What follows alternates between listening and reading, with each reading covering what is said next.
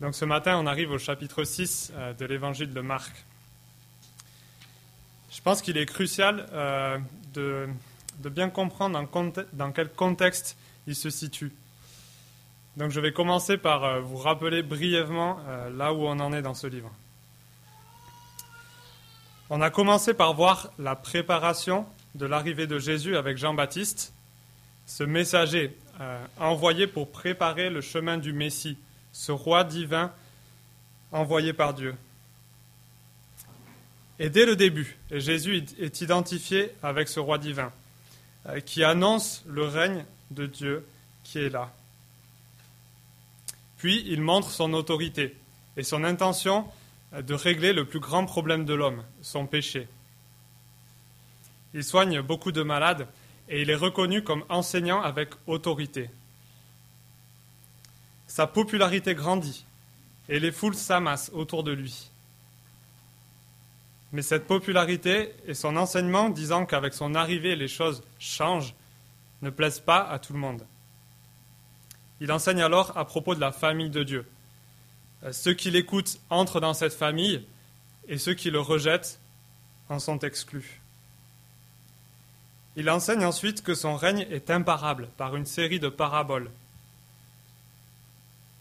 et dans le texte de la semaine dernière, on a pu voir la façon dont il est plus puissant et plus grand que tout ce qui peut nous faire peur.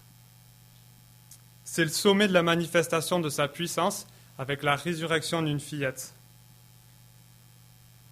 Et puis, nous voici dans le chapitre 6, avec son verset 5.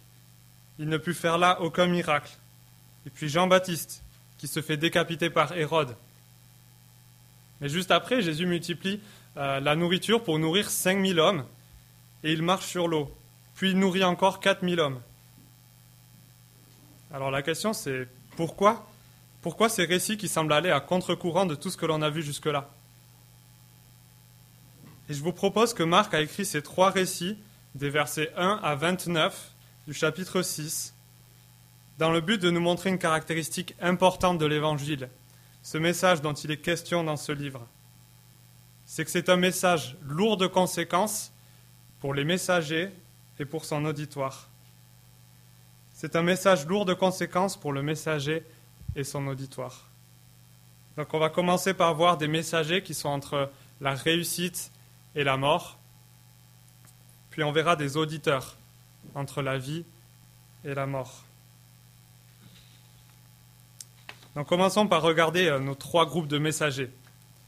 On va d'abord regarder à Jésus. Au verset 1, on lit Jésus partit de là et se rendit dans sa patrie. Ses disciples le suivirent. Le jour du sabbat, il se mit à enseigner dans la synagogue. Beaucoup de gens l'entendirent. Ils étaient étonnés et disaient D'où cela lui vient-il? Quelle est cette sagesse qui lui a été donnée? Et comment de tels miracles se font-ils par son intermédiaire? N'est-il pas le charpentier? Le fils de Marie, le frère de Jacques, de Jos, de Jude et de Simon, et ses sœurs ne sont-elles pas ici parmi nous? Et il représentait un obstacle pour eux. Mais Jésus leur dit, Un prophète n'est méprisé que dans sa patrie, parmi ses parents et dans sa famille. Il ne put faire là aucun miracle, si ce n'est qu'il guérit quelques malades en posant les mains sur eux. Donc euh, Jésus est méprisé. Il ne fait que quelques guérisons, on a déjà vu euh, les pharisiens et les spécialistes de la loi contester Jésus euh, au chapitre 2. Puis on a vu aussi la famille de Jésus qui pense qu'il est devenu fou. Mais cette fois-ci, c'est toute une foule, toute sa patrie qui le méprise, qui le rejette. Sachant que juste avant, il a fait euh, quatre énormes miracles, extrêmement grands et puissants. Eh bien, tous ces miracles impressionnants, sa très grande sagesse, ne l'empêche pas d'être méprisé. Puis regardons plus loin ce qui arrive à Jean-Baptiste. Souvenez-vous, on l'a vu au chapitre 1. Euh, Jean-Baptiste, euh, c'est une vraie rockstar, avec son habit en poil de chameau et son régime à base de sauterelles et de miel. Tout le monde vient l'écouter.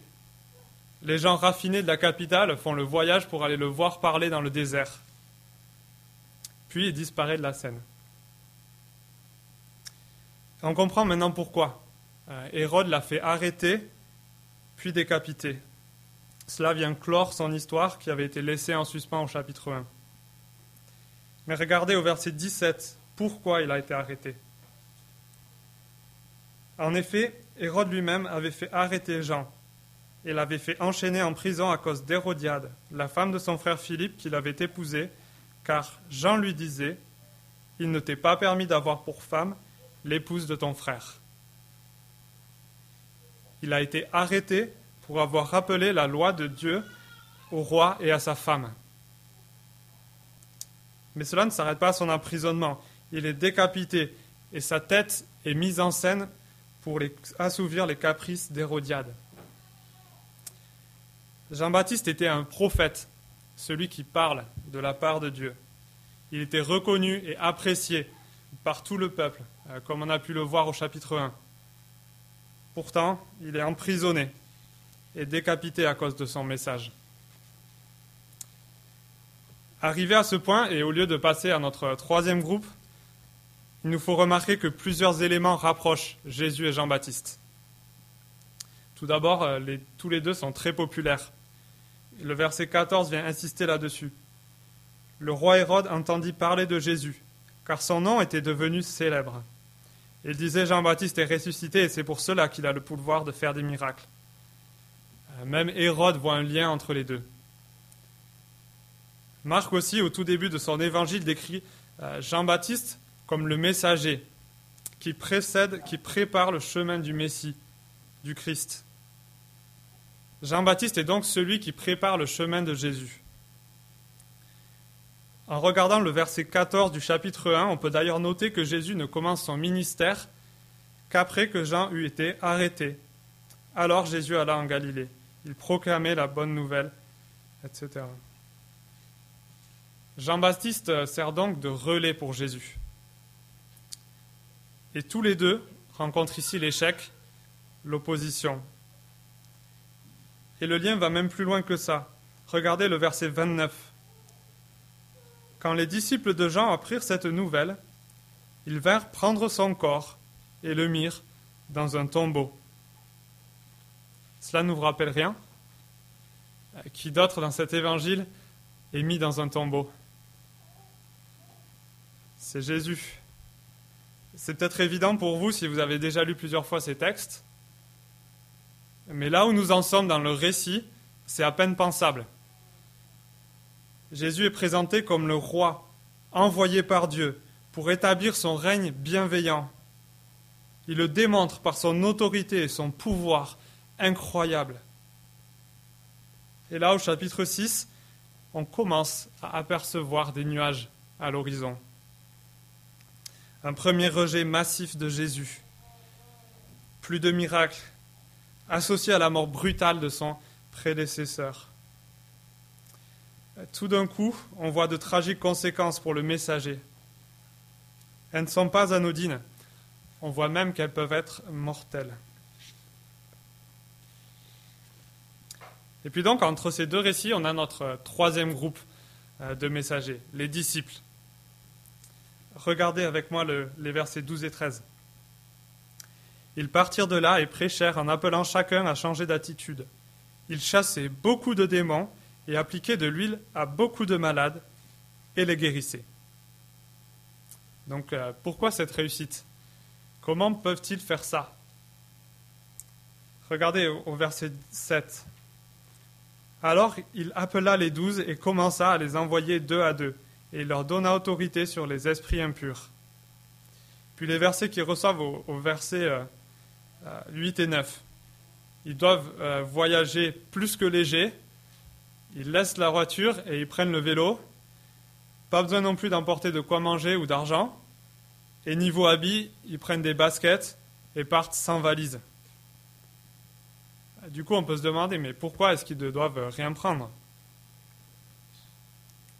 Et c'est certainement pour qu'ils ne comptent pas sur eux-mêmes, sur leur propre force, mais pour être totalement dépendants à la fois physiquement et spirituellement de Jésus. C'est une dépendance totale de leur maître.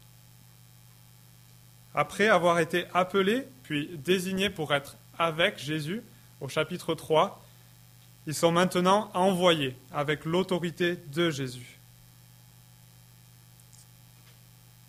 Et nous, sur quoi nous appuyons-nous pour, euh, pour faire progresser le royaume de Dieu? Est-ce qu'on est le sert en ayant pleinement conscience que l'on est totalement dépendant de lui? Que sans lui, on est impuissant? Et d'ailleurs, comment on sait qu'on dépend de lui? Un des signes les plus évidents de notre totale dépendance à Dieu, c'est la prière. Si on ne prie pas, c'est qu'on n'a pas besoin de Dieu, de son autorité, sa force, sa sagesse. C'est sa mission et c'est lui qui équipe pour la réaliser. Et quel résultat cela produit? C'est la réussite qui est attribuée à Jésus. Au verset 14, c'est son nom qui arrive aux oreilles d'Hérode. Et pourtant, ce succès semble bizarre, après avoir vu ce qui se passe pour Jésus et Jean-Baptiste. Les plus grands sont en échec ou morts, et les disciples ont de la réussite. Que faut-il en penser? C'est d'autant plus suspect que dans tout le reste de l'Évangile, euh, et surtout dans la suite, les disciples sont présentés comme lents à comprendre, peureux, qui n'écoutent pas et qui renient Jésus. Du coup, là, ça ressemble à un éclair de génie. Cette avancée spectaculaire nous rappelle la Pentecôte, qui va suivre la résurrection de Jésus et qui va démarrer la diffusion spectaculaire du christianisme, d'abord à Jérusalem et puis dans tout l'Empire romain. Il peut donc y avoir euh, des phases de spectaculaires du progrès de l'Évangile. Mais il ne faut pas trop vite penser que c'est ce qui attend tous ceux qui euh, annoncent l'Évangile de Jésus-Christ. En effet, ce texte est mis entre le récit euh, du rejet de Jésus et la mort de Jean-Baptiste. Ici, les plus grands connaissent l'échec. Il nous faut donc décorréler la grandeur et la réussite. C'est un système de pensée euh, qui pourtant nous semble bien naturel. Mais ici, il est clair que le mépris ou le rejet ne sont pas nécessairement le signe que l'on est à côté de la plaque. Ce n'est pas comme ça que l'on en juge. Et puis dans l'autre sens, on ne peut pas dire qu'un ministère est béni par Dieu au succès qu'il rencontre.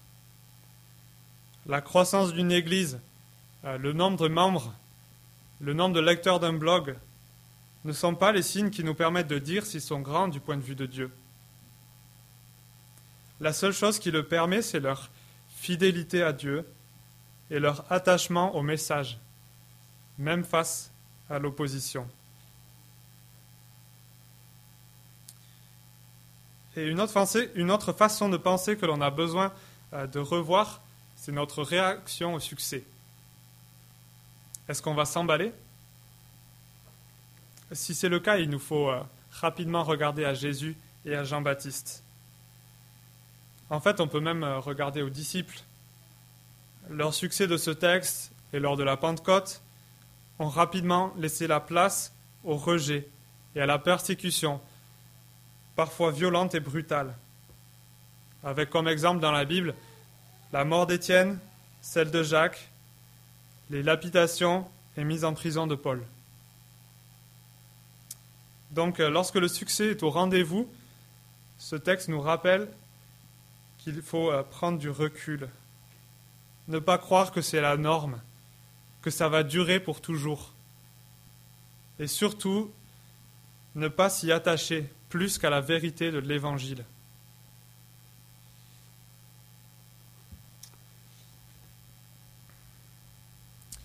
Maintenant qu'on a vu euh, les lourdes conséquences pour les messagers, je vous propose que l'on regarde les lourdes conséquences pour ceux qui entendent le message.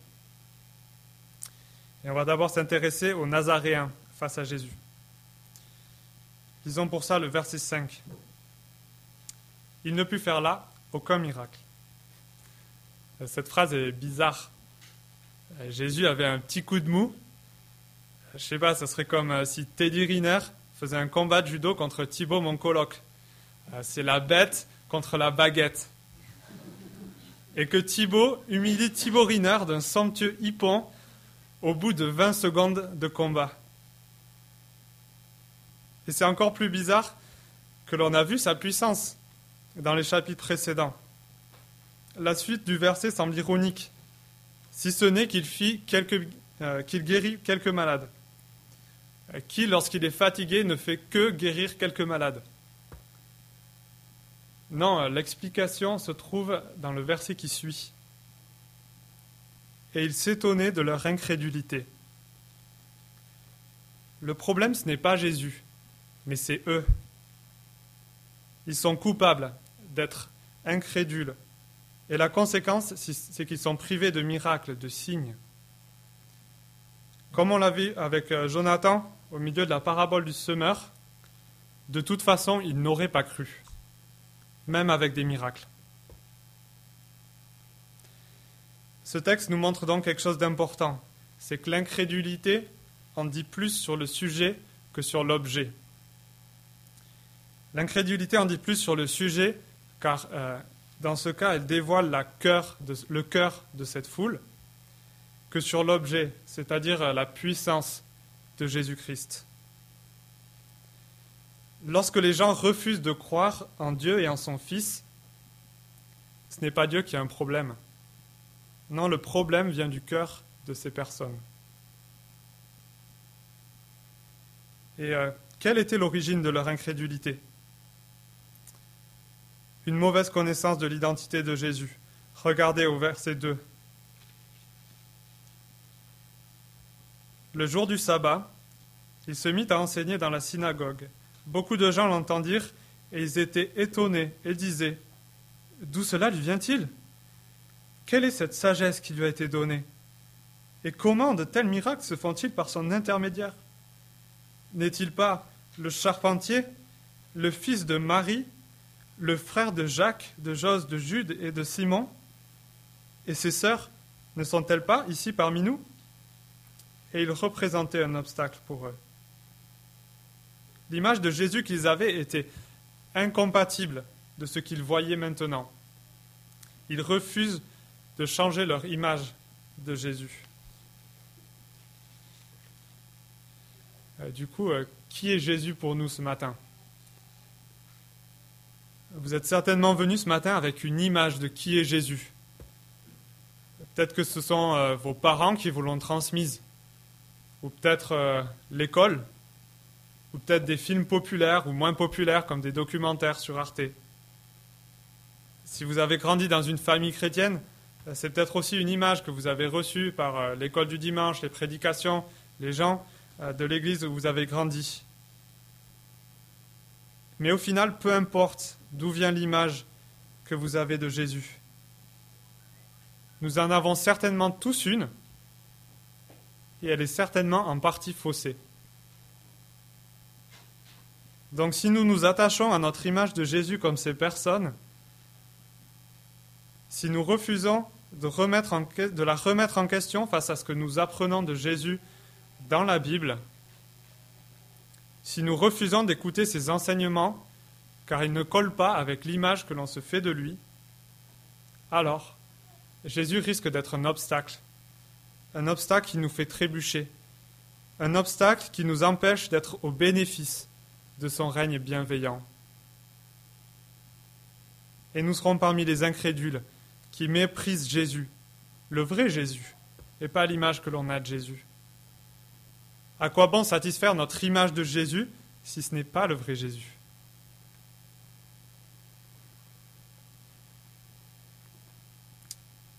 Regardons à présent les auditeurs des disciples. Versets 10 et 11. Puis il leur dit, Si quelque part vous entrez dans une maison, restez-y jusqu'à votre départ. Et si dans une ville, les gens ne vous accueillent pas, et ne vous écoute pas. Retirez-vous de là et secouez la poussière de vos pieds en témoignage contre eux. Je vous le dis en vérité, le jour du jugement, Sodome et Gomorre seront traités moins sévèrement que cette ville-là. Donc il y a deux réactions possibles des auditeurs de ce message. Ils vous accueillent et vous écoutent, ou bien ils ne font ni l'un ni l'autre. Jésus montre à nouveau la séparation qui existe entre deux groupes de personnes. Il ne laisse personne au milieu. Il y a ceux qui écoutent et les autres. Comme on l'a vu au chapitre 3, ceux qui écoutent, il les appelle sa famille et les autres sont laissés dehors. Le message de ce livre est clair. Du point de vue de la Bible, il n'y a pas de terrain neutre. Et Jésus le répète. Les conséquences pour ces deux groupes sont radicalement différentes. Le groupe qui refuse d'écouter est jugé coupable par le signe que doivent faire les disciples, alors que ceux qui écoutent et reçoivent avec bienveillance le message sont approuvés. Ils reçoivent comme signe le fait que les démons sont chassés et les malades guéris. On va maintenant regarder euh, le, le cas d'Hérode qui a entendu le message de Jean-Baptiste. C'est ce qu'on voit à partir du verset 17. En effet, Hérode lui-même avait fait arrêter Jean et l'avait fait enchaîner en prison à cause d'Hérodiade, la femme de son frère Philippe, qu'il avait épousée, car Jean lui disait Il ne t'est pas permis d'avoir pour femme l'épouse de ton frère. Furieuse contre Jean, Hérodiade voulait le faire mourir, mais elle ne le pouvait pas, car Hérode redoutait Jean, sachant que c'était un homme juste et saint et le protéger. Après l'avoir entendu, il était souvent perplexe, et c'était avec plaisir qu'il l'écoutait. Euh, donc on voit qu'une partie d'Hérode sait que ce que Jean dit est vrai, mais il a peur des conséquences, car cela signifie s'opposer à Hérodiade et la quitter. Hérode est l'exemple de ceux qui entendent le message avec intérêt, mais qui refusent de payer le coût et de prendre les décisions radicales que ce message réclame. Si vous vous rappelez de la euh, parabole du semeur, c'est la terre pleine de ronces. Au chapitre 4, verset 8, on lit D'autres encore reçoivent la semence parmi les ronces. Ils entendent la parole, mais les préoccupations de ce monde l'attrait trompeur des richesses et les passions en tout genre pénètrent en eux, étouffent la parole et la rendent infructueuse. Il y a de l'intérêt, mais au final, pas de fruit. Rien ne change. Et ce récit montre bien qu'Hérode n'était pas neutre. Non, il fait partie de ceux qui sont laissés dehors, des ennemis de ce message. Regardons le verset 22. La fille d'Hérodiade entra dans la salle. Elle dansa et plut à Hérode et à ses invités. Le roi dit à la jeune fille Demande-moi ce que tu veux et je te le donnerai. Puis le verset 26. Le roi fut attristé, mais à cause de ses serments et de ses invités, il ne voulut pas refuser. Son attrait pour sa belle-fille et son désir de plaire aux autres l'emportent sur la crainte de Dieu. Sous la pression du regard des autres et pression du regard des autres, il choisit de tuer un innocent. Il n'y a aucun doute sur sa culpabilité. Regardez, même sa conscience l'accuse Lorsqu'il entend parler de Jésus, il croit que c'est Jean-Baptiste qui vient le hanter. Il est tourmenté par celui qu'il vient de tuer. Regardez à nouveau les versets 14 et 16. Le roi Hérode entendit parler de Jésus, car son nom était devenu célèbre. Il disait Jean-Baptiste est venu et ressuscité, c'est pour cela qu'il a le pouvoir de faire des miracles. Mais Hérode, en apprenant cela, disait Ce Jean que j'ai fait décapiter, c'est lui il est ressuscité.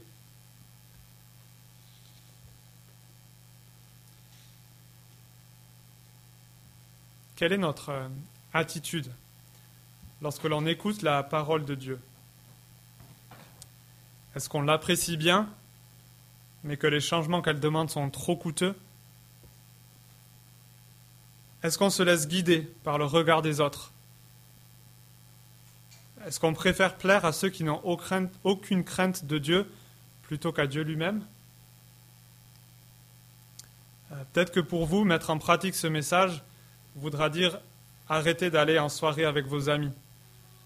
Bon, c'est vrai que qu'on boit beaucoup et qu'on fait des choses pas terribles, mais bon, pour être leur ami euh, et pour qu'ils nous trouvent cool, il faut bien y participer. Et puis, euh, on s'amuse bien. Peut-être qu'il faudra euh, renoncer à la pornographie et combattre ses désirs plutôt que de leur laisser libre cours. Ou peut-être qu'il vous faudra arrêter de vivre avec votre copain et mettre de l'ordre dans cette relation, voire l'arrêter. Et en la matière, je suis reconnaissant euh, d'avoir pu être le témoin de plusieurs personnes qui ont fait ces choix coûteux et difficiles. Donc ce matin, je ne sais pas quel coût il vous faut payer pour suivre Jésus-Christ et accepter sa bonne nouvelle, mais je sais qu'il y a toujours un coût. C'est souvent lié à certains plaisirs et au regard des autres. Mais comme ce texte et le, le reste de la Bible l'enseigne, c'est une question de vie ou de mort. Je vais prier pour conclure.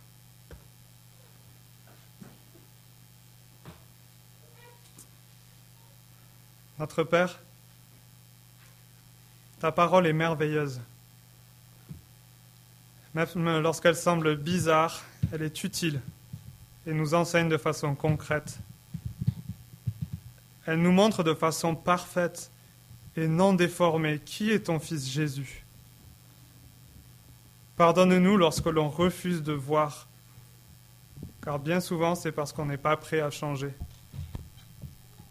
continue de travailler pour affiner notre connaissance de Jésus, afin de lui obéir et de lui ressembler. Pour ceux qui n'ont pas encore fait ce choix d'écouter le son de ta voix, nous te prions pour leur cœur. Nous te prions qu'ils voient clair par rapport à Jésus et que la vie est en lui seul. Que même si le coup peut sembler trop grand, l'enjeu est trop important. Enfin, nous te remercions pour ce rappel des diverses conséquences pour tes messagers. Si les plus grands ont souffert, il n'y a pas de raison que nous ayons une vie remplie de succès et sans échec. Donne-nous de dépendre, de dépendre totalement de toi pour cette mission. Accorde-nous de persévérer dans l'annonce fidèle de la vérité, quelle que soit la réaction, acclamation ou mépris. Merci pour ce Fils que tu n'as pas épargné, mais qui a supporté le mépris et la mort honteuse de la croix pour notre salut. Merci parce que tu l'as ressuscité et qu'il règne avec toi. En son nom, nous te prions. Amen.